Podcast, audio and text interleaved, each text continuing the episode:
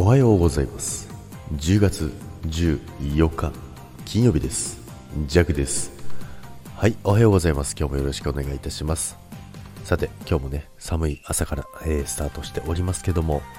今週もねあっという間に平日が終了ということでね、まあ、今週はね月曜日がね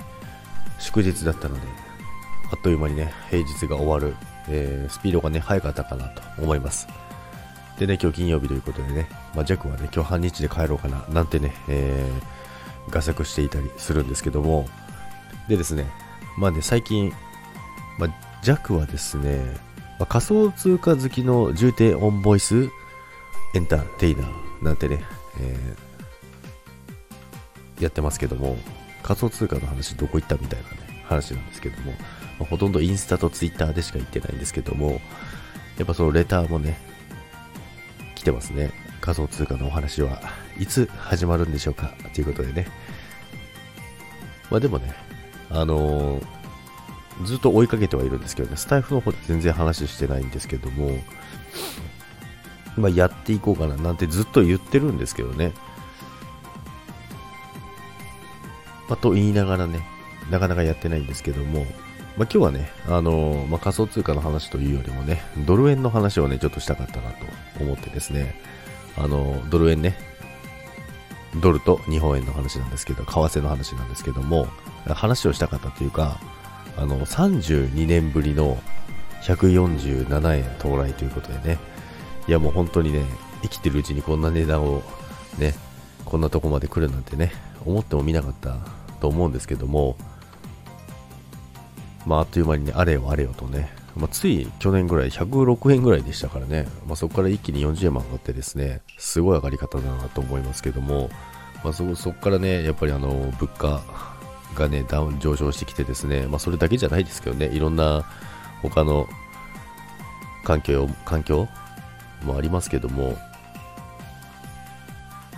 なんかね、マックもね、値上げするみたいですね。単品で130円だと思うのが150円。で、まあ、お菓子とかもそうですけども、軒並みね、あの、生きてるだけで、えー、生きる、生きてるだけでお金がね、かかる量がね、どんどん増えていくっていうね、今なってますけども、まあでも、その、まあ、円安になってますけども、円安、デメリットだけではないですけどね、デメリットだけではないんですけども、まあ、今のうちにね、あれですよね、やっぱ国内生産回帰とかね、いろいろ言われてますけども、まあ、チャンスだなとは思いますね。あとは輸出ですよね。あの、JAC の会社も輸出あるんですけど、まあ、すごいですね。すごいですねってことはないですけど、輸出関連結構あるんですよ。あるので、そうするとやっぱり円安なので、すごい全然利益が変わってくるんですよね。でもそれって実際の実力じゃないんですよね。会社の、その、